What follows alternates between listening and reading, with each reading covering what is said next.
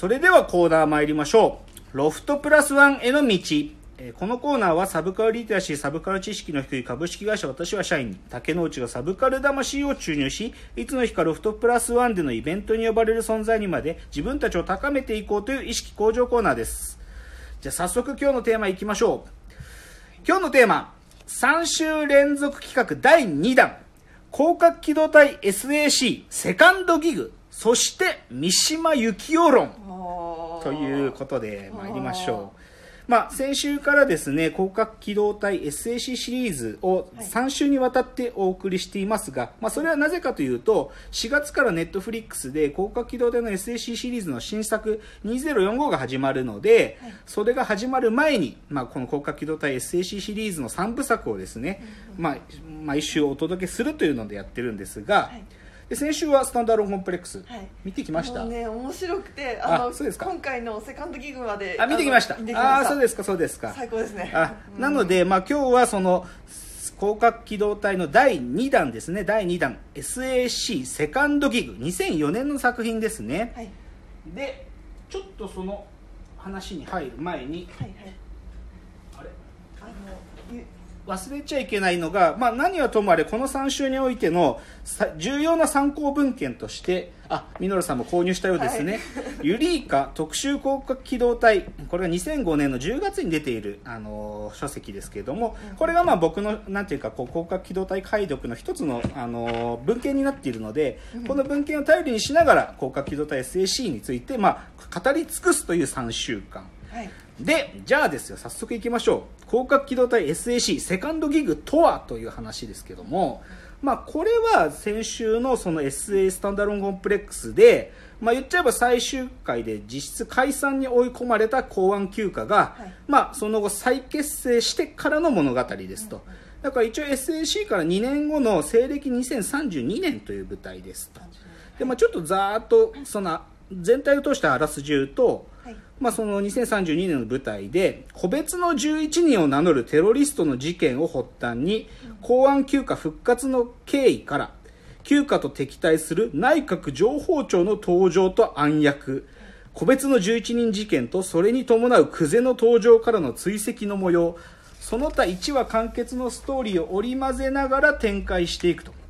で後半は内閣情報庁の情報操作や工作活動によって国民の難民への不信感と反発がさらに増しその結果として生じた少尉難民の一斉武装武装蜂起久世による革命や自衛軍による出島総攻撃米帝による出島への核攻撃などが描かれるというなんか物々しいですよね。すよ物々しいことがやたらと起こる。でまあこれもね今回も言っちゃうと前回あのスタンダロンコンプレックスがそれぞれのエピソードにあスタンダロン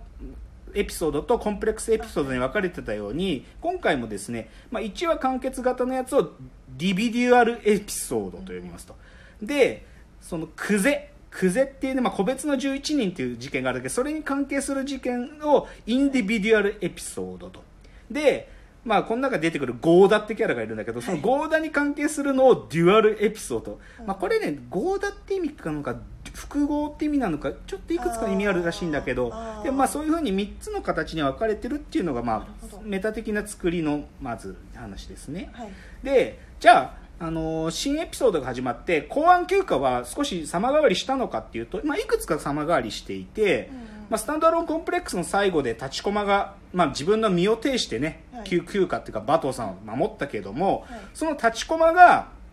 まあ、言っちゃうと前作では構造解析するためにラボ送りになってたんだけど、はいはい。そのラボのデータから立ちコマ復元して復活してんだよね、立ちコマたちが、はい。だから1話であの新入りだっつってうん。少佐が迎え入れると立ちコマたちが 新入りとして入ってくるんで、はいはい。まあ、立ちコマですとか言って戻ってくるんだよね。いいよね。そうだまあそれはまあ立ちコマがまたちゃんとこう休暇に戻ってきたっていうところから始まる。であと、まあ、言っちゃうとスポンサーが変わりましたと。あまあ、政権がね前あの前作で、まあ、あの厚生省の疑獄事件で、まあ、前政権が倒れてその後新しい内閣が発足してでその内閣の総理大臣がある意味でのこう広告塔である茅葺さんっていう女性の総理大臣が生まれてその茅葺内閣っていうのが新しい公安休暇のスポンサーになりましたと。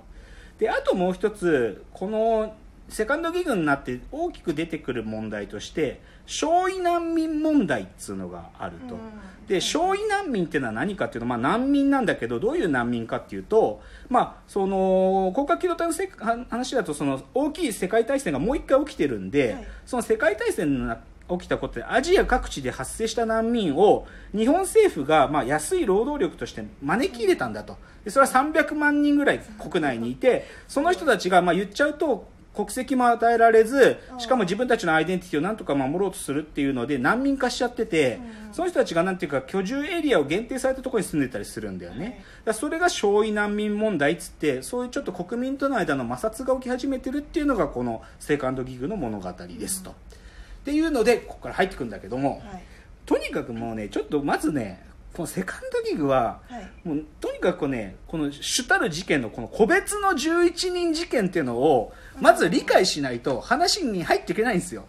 だからちょっと個別の11人事件をもうこのチャプターで一気にい説明してしまいたいと思います。はい。でまずね事の起こりは何かっていうとこれ第1話ですよ。はい。いきなり中国大使館があるテロリストグループに占拠されたと。で、で、その占拠されているところに人質を解放するために、まあ、休暇が、まあ、その指令を受けて解放に向かうんだけど、その犯行グループが、我らは個別の11人って名乗るんだよね。個別の11人って名乗る。なぜか。はいで、まあ、な、それは名乗っただけなんだけど、で、それで、まあ、言っちゃうと、休暇が乗り込んでて制圧しましたっていうので、この事件が軽く解決されるわけよ。はいなんだけどそこから物語が進んでいくとなんか複数のテロ事件が起きてるっていうのが分かってくると。うんでそれはどういう事件かっていうとさっき言った難民をある意味攻撃するようなテロ行為っていうのが、まあ、なんていうか断続的に起きていくと。はい。でこれはどういう思想によって行われているかというと難民を攻撃することで難民たちの一斉放棄を促すような行動それのテロっていうのがたびたび起こる。だから難民の中でなんていうかなこうカリスマとして振る舞ってる電脳ラッパーとかが殺されたりとか難民支援団体してる団体の頭取とか殺されたりとかそういうことが起きるわけ。でその中の一つに難民問題に対して態度を中途半端にしている茅葺総理の暗殺事件が起こるわけ。でそこに旧家は言っちゃうと茅葺のボディーガードとしてそのお寺にこうボディーガードしてるところで、まあ、茅葺を守るんだけど。でその時に出てきた犯人が久世秀夫という男なんですよ最初は何者かよく分かんなかったんだけどその顔認証とかを調べていくとどうやら久世という男だということが分かると。ででその後なある時突然九州電波塔という場所で、てか九州に久世がいるぞってことを旧家が掴んで、はい。九州に向かうんだけど久世の姿がふい突然途絶えちゃって、久世どこに行ったんだっていうと突然九州電波塔っていうテレビ塔だね、はい。テレビ塔のてっぺん屋上に男たちが12人刀を持って現れるんだよ、はい。でそこで男たちが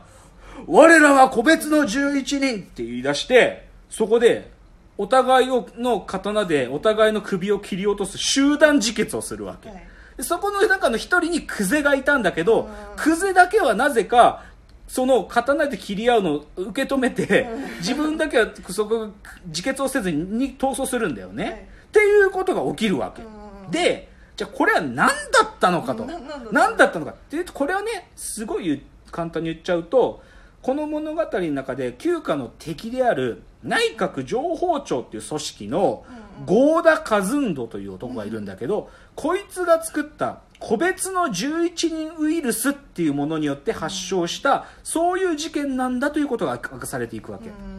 ん。で最初の中国大使館のテロあの選挙テロが起きた時に合田が個別の11人ウイルスっていうのを作るわけでそれはどういうウイルスかっていうとある思想家の、えー、と評論集を読んでいてはいでかつまあその擬態化率が高いとかそういう条件を満たしたやつに発生する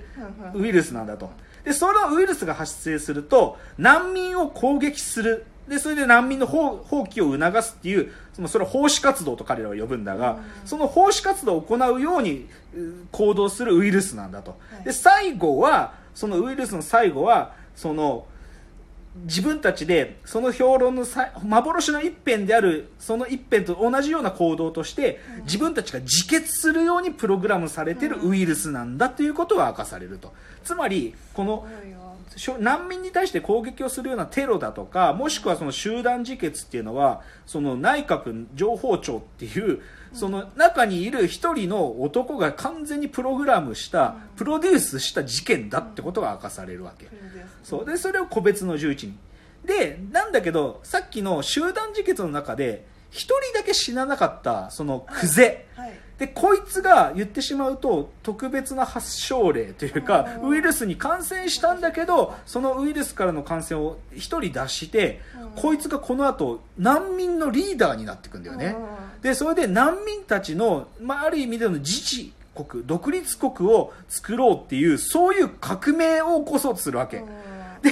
だから出島って本当に長崎に出島っていうのがあるんだけどそこの出島の中でプルトニウムを持ち込んでうん。難民たちが独立国家っていうのを認めさせるために国との交渉をしていくっていうのがここから先のクゼの話ででいよいよこの役者が出揃った。はいはいそのな言っちゃうと